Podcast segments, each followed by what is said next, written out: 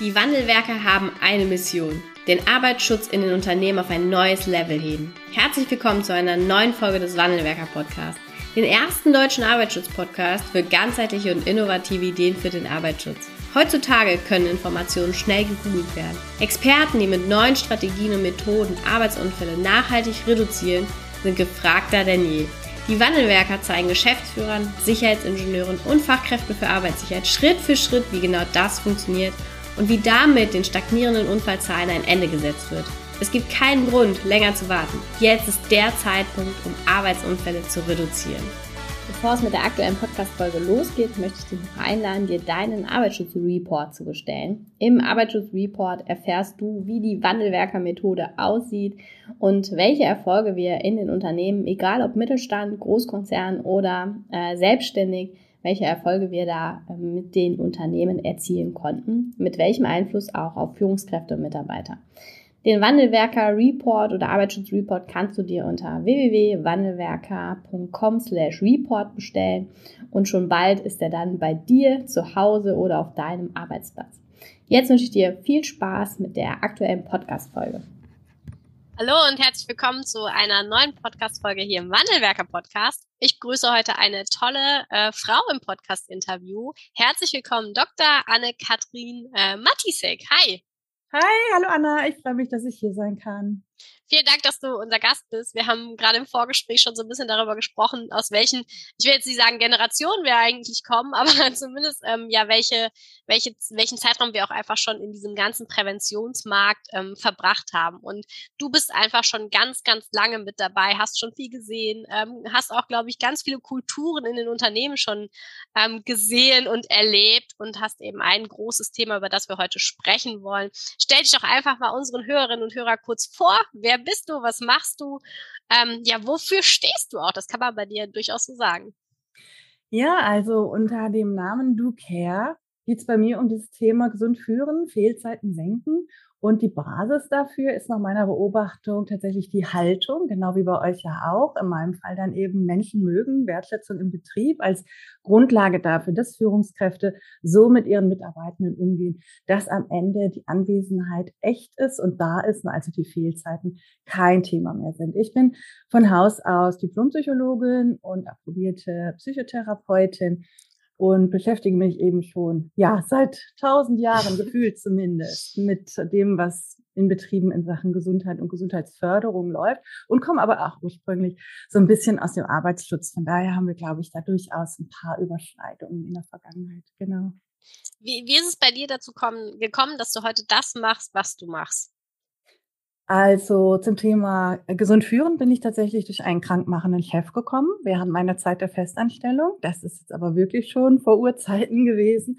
Und als ich dann mit Betrieben immer stärker in Kontakt kam, ist mir dann aufgefallen, wie fürchterlich mit dem Thema Fehlzeiten umgegangen wird. Also die, die Mittelkiste, auf die da zurückgegriffen wird, die finde ich einfach so desaströs, so menschenfeindlich auch ähm, mit Druck, mit Anordnung, mit Vorbereitung von Entlassungsgesprächen wird da gearbeitet, anstatt dass man schaut, was braucht denn eigentlich dieser Mensch, um sich im Betrieb wohlzufühlen und um sich da einzubringen. Denn es ist wahrscheinlich niemand in Betrieb gekommen mit dem Vorsatz, äh, jetzt mache ich mal ordentlich richtig blau und jetzt schädige ich das Unternehmen mal, was das Zeug hält.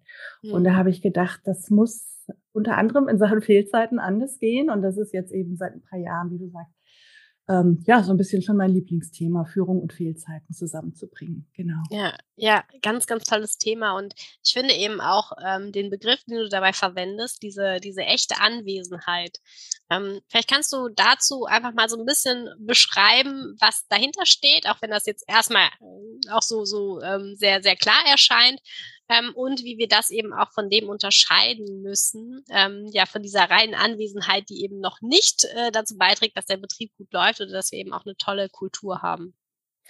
Ja, also genau, klassischerweise, ich sage mal, im normalen Fehlzeitenmanagement ähm, kreist eben ganz vieles um die Quote. Ist jemand mhm. physisch vorhanden auf dem Werksgelände oder nicht? Das ist das Einzige, was zählt. Ja, das ist schön, dass du lachst, weil ja. das kommt uns eigentlich total absurd vor. Wir wollen ja, dass der Mensch ein bisschen pathetisch betrachtet, mit dem Herzen dabei ist. Also dass er in jedem Fall, dass er engagiert ist, dass er sich zugunsten des Betriebs einbringt und seine Produktivität eben so nutzt, dass das Unternehmen was davon hat und er auch und das Team und die Führungskraft auch.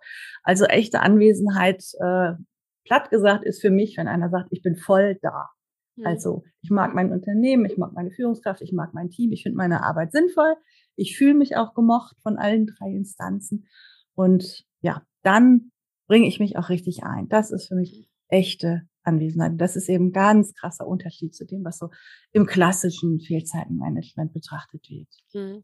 Haben wir denn, ähm, du hast da, glaube ich, einen guten Überblick drüber, ne? Haben wir denn ein Fehlzeiten, ähm, ich nenne es mal Problem oder eine Fehlzeiten-Herausforderung in den Unternehmen? Also ich denke ja. Gut, durch Corona ist jetzt das Thema psychische Gesundheit stärker in den Fokus gerückt. Und ich denke aber, das Thema hätte sich so oder so auch seinen Weg gebahnt über die Jahre. Es ging jetzt nur so ein bisschen schneller über Corona. Und ja. natürlich ähm, ist es fürs Unternehmen schlecht, wenn die Produktivität mies ist, aber eben auch fürs Zwischenmenschliche. Also das Klima sinkt, wenn Menschen fehlen, wenn Mitarbeitende ausfallen. Da muss für Ersatz gesorgt werden, der muss eingearbeitet werden die anderen müssen einspringen, müssen mitarbeiten. Das heißt, auch auf Teamebene gibt es ganz viel Unruhe in dem Moment, ähm, wo es eben Fehlzeiten gibt. Und inzwischen, das finde ich persönlich jetzt gar nicht so schlecht, ist auch so, dass man sagen kann, die Arbeitgeberattraktivität sinkt. Wenn bekannt ist, in einem Unternehmen ist die Fluktuation hoch, äh, in einem Unternehmen äh, ist die Fehlzeitenquote hoch. Das ist äh, glaube ich, in der Hinsicht manchmal ein bisschen vergleichbar mit äh, eurer Kennzahl der Arbeitsunfälle. Also das ist, mhm. es wirkt auf mehr, ne? Es wirkt nicht nur auf den direkten Produktionsausfall, sondern da hängt ein ganzer Rattenschwanz dran, weshalb wir uns bestimmt einig sind, dass das mhm. ein Thema ist für Betriebe, ja. Hat sich das durch Corona ins Positive oder ins Negative verändert? Hm, eigentlich weder noch. Also okay. nach meiner persönlichen Beobachtung ist es mehr so, also mich erreichen zumindest mehr Fragen hm, des Wie. Also wie können wir miteinander umgehen, wenn die Hälfte von uns im Homeoffice ist? Ähm, also solche, solche Fragen. Ähm, dass ich jetzt persönlich da Unterschiede bemerke, was die Fehlzeiten als solches angeht, eigentlich eher weniger. Höchstens in der Richtung, dass so die Führungskräfte auch sensibler geworden sind dafür. Mir nützt das ja nichts, dass der zu Hause am Schreibtisch sein könnte, wenn der da nichts macht. Also von daher, dass echte Anwesenheit und Vertrauen auch, dass die Mitarbeitenden sich einbringen, stärker ins Bewusstsein der Führungskräfte gerückt ist. Okay. Ähm, du hast eben äh, so schön gesagt, dass eben kein Arbeitnehmer auch in einem Unternehmen anfängt, um dann blau zu machen. Das ist, das ist nicht unsere Motivation und das erfüllt uns eben auch nicht, macht uns nicht glücklich. Ähm, was, was sind so aus deiner Meinung, ähm, deiner Meinung nach eben die Ursachen, die dann dazu führen, dass das, äh, dass wir in dieses Blau machen, also in diese Fehlzeit hineinkommen? Warum bleiben Mitarbeiter, die vielleicht motivierend in einem Unternehmen gestartet sind, ähm, am Ende des Tages dann doch zu Hause? Also was sind da so Ursachen, die du auch systematisch erkennst? Erkennen kannst in den Unternehmen oder die eben regelmäßig vorkommen, warum äh, die Fehlzeitenquote ähm, so hoch ist? Also ich behaupte, man kann das gar nicht genau festmachen. Ist das jetzt eine körperliche, hm. körperlich bedingte Fehlzeit oder ist es eine motivationsbedingte Fehlzeit oder ist es eine kulturell bedingte Fehlzeit? Also mit dem letzten meine ich, dass es sich so ein bisschen eingebürgert hat. Der war zwei Wochen krank, ich musste für den mitarbeiten, also ähm, stimme mir das jetzt auch zu. Und von daher es passiert ja sowieso nichts, wenn ich ausfalle, dann werde ich halt irgendwie vertreten, aber ansonsten hat es keine Konsequenzen, das kann durchaus eine Fehlzeitenursache sein die Bindung ans Unternehmen, mhm. wie fühle ich mich dem Unternehmen verpflichtet oder der Führungskraft oder dem Team gegenüber, das spielt auch eine wichtige Rolle. Und man kann im Einzelfall aber nicht sagen, hier, das ist jetzt zu 60 Prozent der Rücken, die Wirbelsäule, zu 20 Prozent die Motivation und zu dem, was dann noch übrig bleibt, äh, ist es die fehlende Bindung, sondern ich behaupte, das ist so ein Konglomerat und es macht wenig Sinn, auch so zu gucken, äh, oder so zu tun, als könnte man die einzelnen Ursachen genau häppchenweise aufdröseln. Ich glaube, da, da lügt man sich so ein bisschen in die Tasche, auch wenn mhm. ich immer wieder bei Unternehmen solche Ansätze mitkriege, dass sie es vermuten oder dass sie sagen, wir wollen ja nur die vermeidbaren Fehlzeiten reduzieren. ja, genau. Ich glaube, das geht uns allen so. Und wir sind uns auch einig. Ja klar, wenn einer sich beide Beine gebrochen hat, dann kann der nicht äh, im Betrieb am nächsten Tag erscheinen. Das ist klar. Aber zwischen vermeidbar und unvermeidbar, zwischen wer will nicht und wer kann nicht, da gibt es eben noch große mhm. große Flächen, große Strecke oder meiner Meinung nach sind es eben so zwei Pole und irgendwo dazwischen auf der Skala ähm, bewegen ja. wir uns oder befinden Ja, wir sind halt Menschen, wir brauchen irgendwas, was wir greifen können, ne? sagen, ja, aber die Frage Rücken, ist, die, die, ja, du hast ja recht, Anna, aber die Frage, die ich mir dann stelle, ist wirklich oft, ja, müssen das denn dazu so Kategorien sein? Müssen wir es dann in Zahlen packen? Ist uns eigentlich nicht mehr geholfen, statt dass wir jetzt auf diese Pseudo-Ursachensuche gehen, indem wir ist uns nicht mehr geholfen, indem wir äh, gucken, wie lässt sich denn die echte Anwesenheit erhöhen? Weil das ja. Ergebnis ist ja das Gleiche. Und das ja. Ziel ist ein viel positiveres und macht auch viel mehr Spaß zu erreichen und ist ja. viel weniger frustrierend auch für die Führung. Ja, ja. Ja, das stimmt. Ähm, was, ähm, also lass uns auch gemeinsam mal da, da hinschauen. Ne? Du hast eben so einen schönen Begriff genannt, den ich bis dato noch gar nicht gehört habe, und zwar kulturelle Abwesenheit. Ähm, das ist eben nicht nur eine körperliche, also dieses, ich habe ein körperliches Symptom oder ich habe vielleicht auch ähm, ein, ein psychisches Symptom, auch wenn das dann wieder ein körperliches sein kann, dann bin ich da nicht so weit im Thema. Aber dass es auch eine, eine Kultur gibt, wo genau ähm, Abwesenheit ähm, dazugehört. Also, dass ich sage, das Beispiel, was du eben genannt hast, der war zwei Wochen weg, ich musste deine Arbeit machen, also bleib ich jetzt zwei Wochen zu Hause, steht mir zu. Ähm, ist das was, was du erlebst? Ähm, und woran können wir da ansetzen? Also ich habe ganz konkret tatsächlich einen Fall vor Augen aus einem Chemieunternehmen, ein Mittelständler, kleiner Mittelständler, ähm, wo die Personalleiterin das zu mir gesagt hat und äh, gemeint hat, die wechseln sich ab, die geben sich die Klinke in die Hand. Und ich finde, da muss man mal schauen, äh, was hat das denn für Konsequenzen, wenn die sich ja. die Klinke in die Hand geben? Und spricht man denn mit denen, wenn die zurückkommen? Wie ist das denn geregelt, dass die überhaupt in Krankheit gehen? Also wer nimmt denn, macht das Krankmeldegespräch? Wer nimmt dann eigentlich die mhm. Krankmeldung entgegen? Läuft das einfach nur ähm, anonym oder ist es äh, doch tatsächlich mit zwischenmenschlichem äh, Kontakt verbunden? Und ähm, Entschuldigung, ich war jetzt ein bisschen abgelenkt gerade, sorry. Also das ist ein wichtiger Punkt. Denn, ja, wie werden die Leute bezahlt? Wie werden die überhaupt gepflegt? Woran merken die, dass die dem Unternehmen wichtig sind? Wie werden die wieder begrüßt, wenn die zurückkommen? Mhm. Wie macht man das Arbeiten in dem Unternehmen ansonsten attraktiv? Und wenn bei all diesen Punkten steht, na ja, die werden ja bezahlt und dann auch noch schlecht, ich glaube, dann braucht man sich nicht wundern. Aber insbesondere finde ich, so ein erstes Hinguckding sollte immer sein, für Personalleitungen oder Führungskräfte, leitende Führungskräfte, zu gucken, was passiert denn, wenn jemand krank ist? Welche Konsequenzen hat das denn? Und wie zeigen wir denn, dass wir interessiert sind, dass dieser Mensch wiederkommt? Das finde ich ganz wichtig ähm, als einen ersten Hinguck. Mhm. Ja, und das äh, ist auch ein spannender Punkt, ne, weil ich glaube, das, das kann man auch so und so leben. Ne? Du hast es jetzt so schön gesagt, uns interessiert, was da passiert, was der hat und wie es dem geht. Und auf der anderen Seite kann das aber, stelle ich mir so vor, in den Unternehmen eben auch so gelebt werden, dass da, dass da Nachdruck herrscht ne? und einen in Frage stellen, ob derjenige auch wirklich krank ist. Das macht ja auch schon was, stelle ich mir vor. Genau, absolut. Und mit dem, ähm, was der hat, da muss ich sowieso die Hand heben und sagen, Moment, Vorsicht, ne? Da haben wir ja gar kein Anrecht auf die Nennung der Diagnose. Und ganz wichtig, wir sollten auch nicht beleidigt sein, mhm. wenn wir die Diagnose nicht erfahren, wenn der Mensch die Diagnose also nicht äh, verrät, in Anführungszeichen. Das muss nicht heißen, dass das Vertrauensverhältnis nicht stimmt. Das kann auch einfach sein, dass er sich schämt oder sonst was. Also der Mitarbeiter, die Mitarbeiterin muss uns ja nicht sagen, was er oder sie hat. Ähm, das wollte ich nochmal unbedingt dazwischen schieben, dass das keiner einen falschen Hals kriegt. Und dieses äh, Gefühl, was du so ansprichst, das ist doch bestimmt ein Blaumacher. Mhm. Das entwickelt sich nach meiner Beobachtung, und da habe ich wirklich ganz, ganz, ganz viele, immer erst dann, wenn man nicht nach jeder Abwesenheit ins Willkommensgespräch geht, sondern wenn man das so laufen lässt und dann irgendwann so ein Schichtführer sagt, also mal, mit dem müssen Sie mal reden, das ist jetzt schon der dritte Freitag in Folge oder was, oder immer auf Frühschicht oder was auch immer.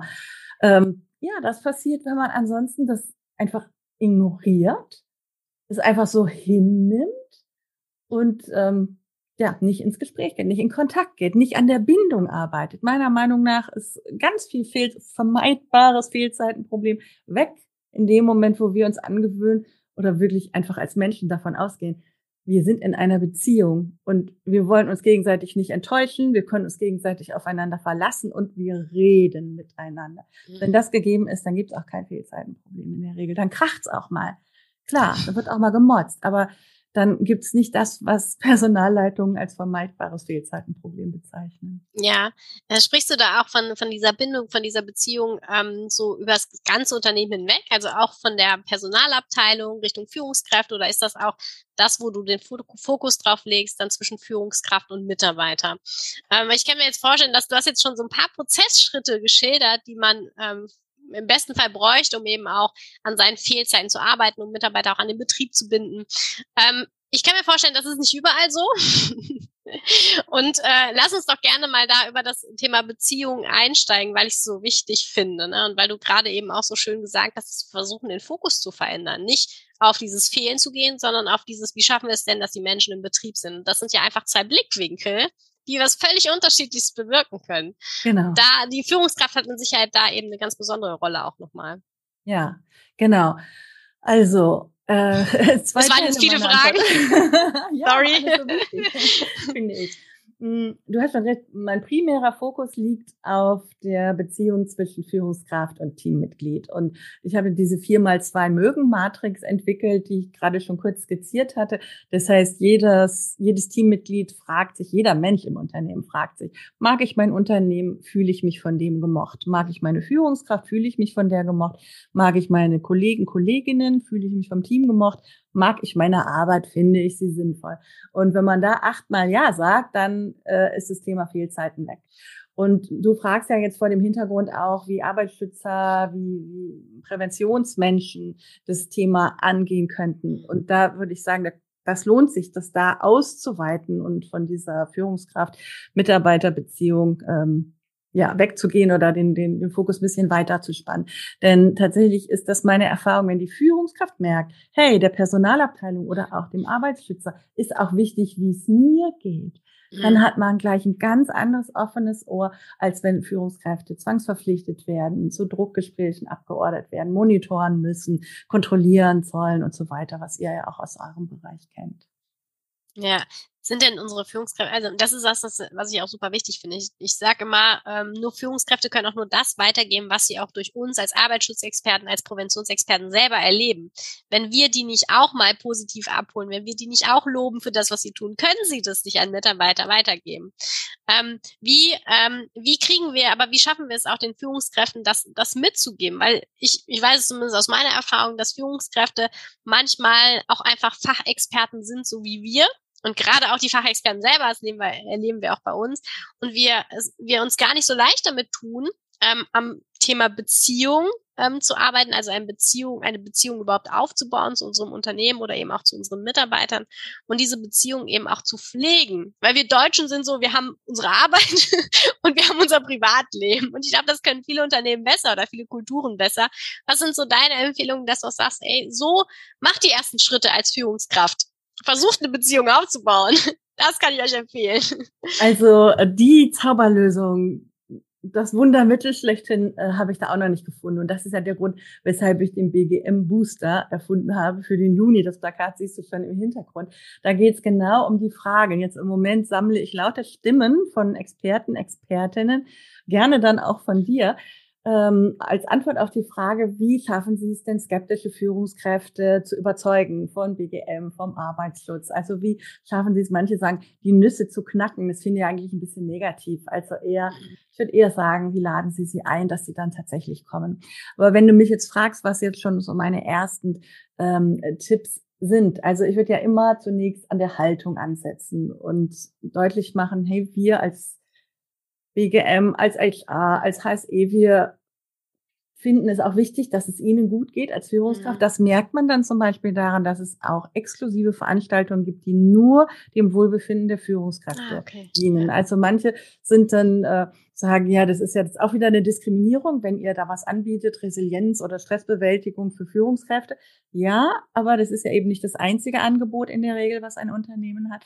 Das kann aber eben so ein Starter sein. Jetzt speziell beim Thema gesund führen ist es ähm, bei mir so, dass in diesem zweitägigen klassischen Seminar, was die Trainerinnen und Trainer geben, grundsätzlich, es heißt erst Self-Care, dann Staff-Care. Also im ersten Schritt sollen sie, also die Teilnehmenden als Führungskraft auf sich selbst acht geben, denn dann erst haben sie den Blick und das Interesse auch fürs Wohlbefinden mhm. ähm, der Mitarbeitenden. Und wenn eine Führungskraft jetzt so ganz konkret Handwerkszeug sucht beim Thema Fehlzeiten, Schrägstrich Anwesenheit, weil sie da irgendwie reingedrückt bekommen hat, hey, bei Ihnen ist die Quote so mies, jetzt müssen Sie aber mal was machen, dann empfehle ich immer diesen sechs Facetten umfassenden Baum, der da gerade unter dem Plakat hängt. Aber ich bin sicher, du kennst ihn oder viele, mhm. die euren Podcast hören, glaube ich, behaupte ich, äh, kennen den Baum mit den sechs Facetten, mit Anerkennung und Interesse, Gesprächsführung und so weiter.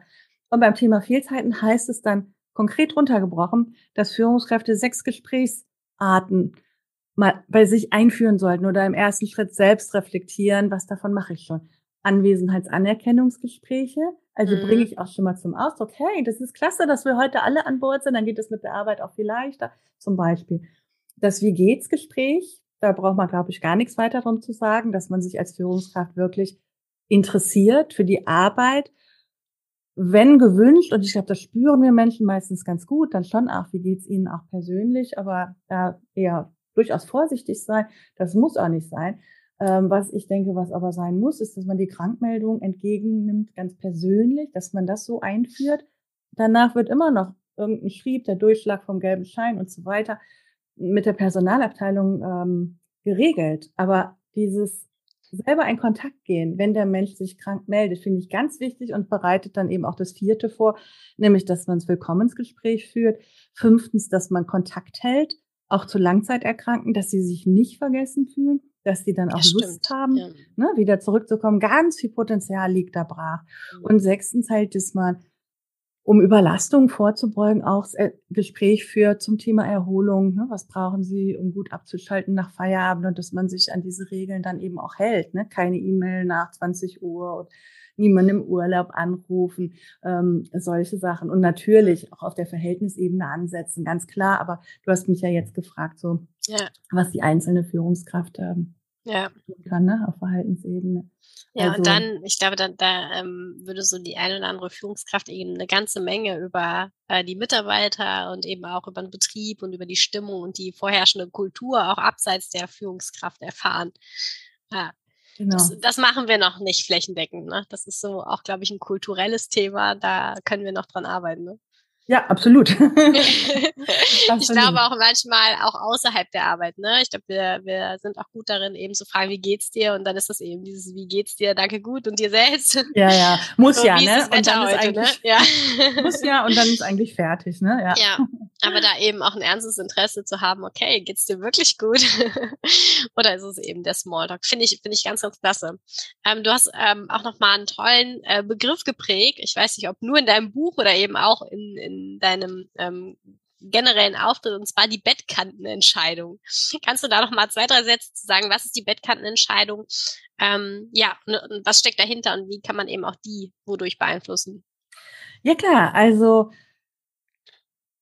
ich glaube, der Begriff als solches ist eigentlich selbsterklärend. 200 Mal am Tag, äh, Entschuldigung, im Jahr, einmal am Tag, jeden Morgen bei normaler Schicht, sage ich mal in Anführungszeichen, fragen sich Beschäftigte, stehe ich auf oder bleibe ich liegen? Gehe ich zur Arbeit oder reicht mein Kopfweh zum Daheimbleiben? Und in den allermeisten Fällen fällt ja diese Entscheidung positiv aus zugunsten des Unternehmens. Die meisten Menschen wollen sich ja einbringen und wollen auch ihr Bestes geben. Es gibt aber eben auch Gründe, die einem das liegen lassen ähm, erleichtern, ne? wenn ich gerade eben, wie besprochen, ganz lange für Kollegen, Kolleginnen mitgearbeitet habe, ohne dass meine Führungskraft mir dafür mal ein Danke gesagt hat. Mhm. Dann denke ich, pff, hat der doch nicht anders verdient, dann bleibe ich halt zu Hause, ja? Oder ähm, ich habe heute so einen stressigen Tag und ähm, das kann ich heute nicht durchstehen.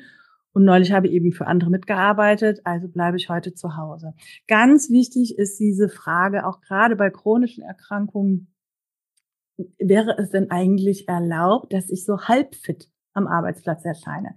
Das sagen ganz viele Führungskräfte, nee, nee, nee, ich brauche nur zu 100 Prozent fitte Leute, sonst kommt die BG oder die Unfallkasse und steigt mir da, äh, ne, und dann bin ich ja haftbar und womöglich, nee, lieber nicht mit einem Bein im Gefängnis.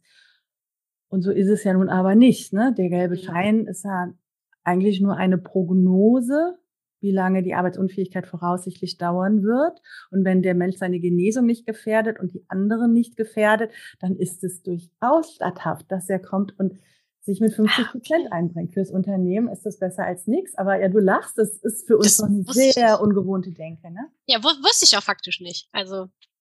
Ja, wir denken immer, es ist wie bei der AU, gelber Schein oder nicht, ne? Krank mhm. oder gesund. Mhm. Wir alle wissen, nee, da liegt ganz viel zwischen, ganz viel Entscheidungsspielraum. Okay. Und wenn ich weiß, ich darf auch so ein bisschen angeschlagen erscheinen mhm. und meine Chefin, mein Chef wird da Rücksicht nehmen, mir vielleicht ein bisschen andere Arbeiten geben als sonst und wird dann zum Beispiel sowas sagen, ach, ich sehe schon, bei dir ist heute wieder der Rücken, dann möchtest du vielleicht lieber das machen als das. Wenn ich weiß, ich werde da so angenommen, dann bringe ich für das Unternehmen 50 Prozent, das ist besser als nichts. Ne? Mhm. Und dieses, ja. dass man mit 50 Prozent durchaus arbeiten kann, das sehen wir ja auch umgekehrt nach einer Erkrankung beim betrieblichen Eingliederungsmanagement. Stimmt. Da haben wir es ja auch mit 50 oder mit 60 Prozent, mhm. mit 80 Prozent, dass so eben häppchenweise anteilsmäßig gearbeitet wird. Also ja. ähm, es gibt Unternehmen da, oder Entschuldigung, es gibt Länder, wo da ist mhm. es schon so. Und ähm, in Deutschland wartet man noch darauf, sage ich mal, dass Krankenkassen ja. solche Modelle entwickeln und mittragen. Ja, ich glaube, ähm, und das, das macht aber vermutlich dann auch nur der Mitarbeiter, der eben ähm, auch gerne seinen Beitrag im Unternehmen leistet, ne? Und der, genau. wo dann, der auch spürt, dass das gewertschätzt wird, dass er dann mit 50 Prozent arbeiten kann und eben nicht an 110 Prozent der Arbeit aufge, aufgebürgt kriegt, weil dann macht das auch nur einmal. Ne? Genau, ganz genau, wie du sagst. Ja, ja. ja. Und das können wir alle nachvollziehen. Das ist mhm. bei jedem von uns so, ne?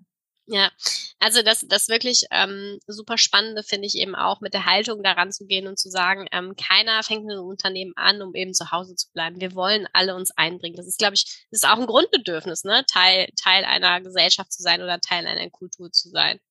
Und offensichtlich machen wir da ja doch den ein oder anderen äh, Fehler dann im Unternehmen, der dazu führt, dass eben doch das Fehlen, Fehlzeiten so so hoch teilweise sind. Ne? Was sind so, ähm, vielleicht so, so die letzte Frage, ähm, was sind so deine drei Punkte, die du sagst, wenn du ein Unternehmen bist, ne, wenn ihr ein Unternehmen seid und ihr merkt, oh, ähm, Fehlzeiten, da müssen wir echt was tun. Was sind so die ersten Schritte, die man da einfach einleiten sollte? Auch wenn es nicht so einfach ist. Nee, genau. Mit der Frage klingt jetzt doof, aber erwischte mich jetzt gerade auf dem falschen Fuß, weil ich gedacht habe, jetzt fragst du mich nach den Präventionsexperten zum Schluss. Aber gut. Reicht dich gleich auch nochmal dann. alles gut, Anna, alles gut. Ähm, es kommt jetzt darauf an, auf welcher Ebene wir ansetzen. Ne? Mir ist ja immer am liebsten, direkt mit den Führungskräften zu arbeiten und äh, denen würde ich dann zum Beispiel empfehlen, erstmal ihre Haltung zu klären. Und ich will jetzt gar nicht so mhm. äh, Werbung für mich machen, aber zum Beispiel mein Fehlzeiten ABC, das gibt's ja gratis als Download-Datei. Das sind 26 Thesen, wo man sich einfach auch als HR-Personalabteilung oder auch als Arbeitsschützer oder BGMlerin äh, mit Führungskräften auseinandersetzen kann und diskutieren kann, wo gehen wir da mit und wo sehen wir da Unterschiede, wo welchen Weg würden wir jetzt für uns auch mhm. übernehmen wollen und wo grenzen wir uns ab. Und ich finde es ganz wichtig, auch daraus keinen Zwang zu machen, keine Pflicht, sondern einfach eine um, unkomplizierte, niederschwellige Form von Auseinandersetzung mit dem Thema Fehlzeiten. Wenn es ja. dann um die einzelne Führungskraft geht, dann würde ich tatsächlich empfehlen, so meinen Baum als Raster zu nehmen, den gibt's ja überall, ähm, und zu gucken, würdigen wir schon Anerkennung, zeigen wir schon unser Interesse durch wie geht's Gespräche, haben wir das schon so geregelt, dass die Krankmeldung bei der Führungskraft erfolgt, führen wir schon regelmäßig Willkommensgespräche. Wenn das gegeben ist, dann kann man eigentlich sogar schon fast sagen, den Rest kann man vergessen, weil wenn die aus der richtigen Haltung geführt werden, dann funktioniert der Rest eben sowieso. Mhm. Halten wir Kontakt zu den Langzeiterkrankten und sorgen wir dafür, dass keine Überlastung entsteht und dass Erholung äh, tatsächlich möglich ist. Also ich glaube, wenn man diese zwei Schritte geht, dann hat man schon sehr viel mhm. gewonnen. Ja, also ja. waren jetzt zwei statt drei, aber die sind ja jetzt auch dicke Punkte gewesen, sage ich ja, mal. Ja, das so. stimmt. ja. ja, danke dafür. Ähm, die letzte Frage, genau, was würdest du, ähm, hier hören ja überwiegend eben Präventionsexperten auch zu, Arbeitsschutzexperten. Was würdest du denen als Handlungsfelder für genau dieses Thema im Kontext auch Arbeitsschutz mitgeben? Genau, dazu hatte ich mir nämlich nur so ein paar Notizen gemacht, damit ich auch weiß, was ich dir da antworten soll. Also ganz wichtig finde ich, dass die ihren Erfolg nicht an der Quote messen. Das finde ich beim Arbeitsschutz schon immer schwierig oder fand ich auch damals, ne, wenn dann eben gesagt wird, ach komm doch am zweieinhalbten Tag, weil dann ist es kein meldepflichtiger Unfall und so mhm. weiter. Aber da würde ich immer noch sagen, gelten bei euch, also im Bereich Arbeitsschutz noch ein bisschen vielleicht andere Kriterien als beim Thema Fehlzeiten. Da finde ich es wirklich fatal, wenn ähm, Menschen die eigentlich sich um Prävention bemühen, ihren Erfolg daran messen lassen müssen. Hören wir mal, die Quote ist immer noch nicht gesunken und sie machen doch jetzt schon dieses teure BGM. Also da würde ich von Anfang an empfehlen, ähm, das als Kriterium auszuschließen. Also damit man, damit man daran nicht scheitern kann, weil die Quote einfach so viele verschiedene Ursachen hat, dass man sich nicht versehentlich ähm, aus gutem Willen in diese Ecke ähm, ja. drücken lässt. Ne? Dann, ja, natürlich, was, was man sonst auch eben immer empfiehlt, bei der Gefährdungsbeurteilung psychischer Belastung eben zu unterstützen, bei der Umsetzung der Vorschläge natürlich auch. Ähm, vielleicht tatsächlich schon auch bei den Zahlen, Daten, Fakten, Freaks, ähm, die finanziellen Vorteile aufzuzeigen. Ich habe gerade noch mal in meinem ähm, Buch geblättert als Vorbereitung auf dieses äh, Gespräch und da ist eben dieses eine Fallbeispiel, was einfach so ganz prägnant ist. Ne? Eine Frau hat am Rücken und ein Tisch und ein Stuhl, ergonomisch korrekt, wurden nicht bewilligt. Man wollte keinen Neid aus, aufkommen lassen, wie auch immer das begründet wurde. Und das Resultat waren wochenlange Krankheitsausfälle. Das heißt, da konnte man dann prima nachweisen, hier zeigen, sehen Sie doch, diese Kosten waren jetzt viel, viel höher. Also manchmal, glaube ich, muss man Arbeitgeber auch äh, sachte darauf hinweisen. Und ansonsten äh, ja immer dieses Signal setzen, Sie sind uns wichtig, auch jetzt als Beraterin, extern, ähm, als Sicherheitsfachkraft deutlich machen, Sie als Unternehmen sind mir wichtig, aber auch mhm. Sie als Geschäftsführung sind mir wichtig und Sie als Führungskraft sind mir wichtig. Eigentlich das Gleiche im Prinzip, was wir schon hatten. Und ganz wichtig finde ich, dass Präventionsexperten eben deutlich machen, was das eigentliche Ziel ist. Das eigentliche Ziel ist eben nicht die physische Anwesenheit, sondern ja, diese echte Anwesenheit und dass da Führungskräfte als Ressourcen tatsächlich wirken können. Also in den Niederlanden konnte man zum Beispiel zeigen, dass Führungskräfte tatsächlich bei Langzeitkranken dem Unternehmen 21.000 Euro sparen konnten. Also ähm, eigentlich sensationell viel. Nun ist deren Gesundheitssystem anders geregelt als bei uns. Da müssen die Unternehmen selber für äh, Lohnausfallkosten in, in der Form, also an, etwas anders als bei uns, aufkommen. Aber das, glaube ich, können dann durchaus auch ähm, Argumente sein und vor allem eben der Fokus auf das Positive, auf die echte Anwesenheit. Ja. Ja. ja, vielen, vielen Dank. Ähm, ich glaube, da waren für jeden, der hier zuhört, so ein paar spannende Punkte dabei. Ähm, auch vielen, vielen Dank für deine Arbeit, die du da leistest und vor allem eben auch, weil du nicht nur offline unterwegs bist, sondern auch einen großen Beitrag auf Social Media, LinkedIn leistest. Und ich glaube, das ist so, so wichtig, dass auch die Menschen, die auch fachlich was auf dem Kassen haben, dass man die eben auch im Internet online sehen kann. Und deshalb danke, dass du auch äh, alle da äh, in LinkedIn und eben online bereicherst. Ähm, vielen Dank, dass du unser Gast warst. Es hat Spaß gemacht ähm, und mach bitte weiter so. Danke gleichfalls, Anna. Gilt für euch auch. Also, Dankeschön. Tschüss. Tschüss. Vielen Dank, dass du heute wieder dabei warst. Wenn dir gefallen hat, was du heute gehört hast, dann war das nur die Kostprobe. Willst du wissen, ob du für eine Zusammenarbeit geeignet bist? Dann gehe jetzt auf www.wandelwerker.com-termin und buche dir einen Termin. In diesem 45-minütigen Beratungsgespräch wird eine Strategie für dich erstellt. Du erfährst, in welchen Schritten du an der Einstellung der Menschen im Unternehmen arbeitest, sichere Gewohnheiten schaffst und somit die Arbeitsunfälle nachhaltig reduzierst. Vergiss eine Sache bitte nicht. Wenn seit Jahren die Unfallzahlen bei dir stagnieren, dann verbessert sich der Zustand nicht von alleine. Du brauchst einen Berater, der dir zeigt, welche Schritte du befolgen sollst und welche lieber nicht. Wir haben Geschäftsführern, Sicherheitsingenieuren und Fachkräften für Arbeitssicherheit in Deutschland, Österreich und der Schweiz dabei geholfen, die Sicherheitskultur in deren Unternehmen und bei deren Kunden zu verbessern. Als Kooperationspartner des Verbandes für Sicherheit, Gesundheit und Umweltschutz bei der Arbeit liegt es uns am Herzen, dir das notwendige Handwerkszeug auf dem Weg zur Vision Zero zu zeigen und bei der Umsetzung zu unterstützen. Wenn du wissen willst, ob du für eine Zusammenarbeit geeignet bist, dann sichere dir jetzt unter www.wandelwerker.com-termin deinen persönlichen Termin.